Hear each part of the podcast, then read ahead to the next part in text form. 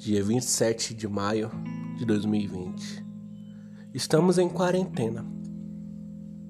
As ruas estão comendo gente, as pessoas estão em casa. É um vírus devastador e aterrorizante, todo mundo assume. Ele separa a população na rua, mas em casa ele nos une. Um pai que tem a rotina apertada agora tem tempo para o filhão. E o marido distante da mulher pode desfrutar do amor no coração. Até as coisas ruins têm os seus poréns, pois devemos procurar dias melhores. Aproveitar o tempo com a família e evitar coisas piores. Mas e se hoje fosse o fim? E se hoje a vida acabasse? Sem nenhum aviso prévio.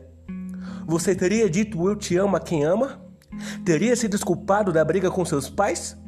Teria abraçado seus amigos do peito? Será que você morreria em paz? E se hoje fosse o fim?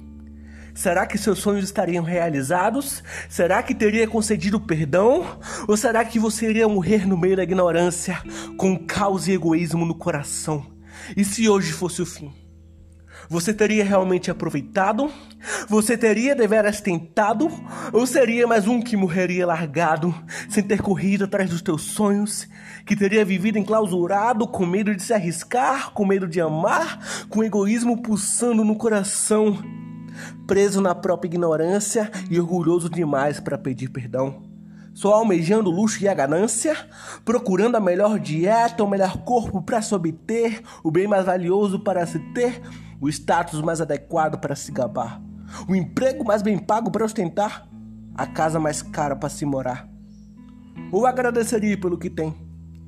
Não seria desse mundo um refém, seria grato pelas coisas do bem e saberia que no fim das contas, para os que são de verdade e para Deus, você vale o que você é, não o que você tem. E se hoje fosse o fim?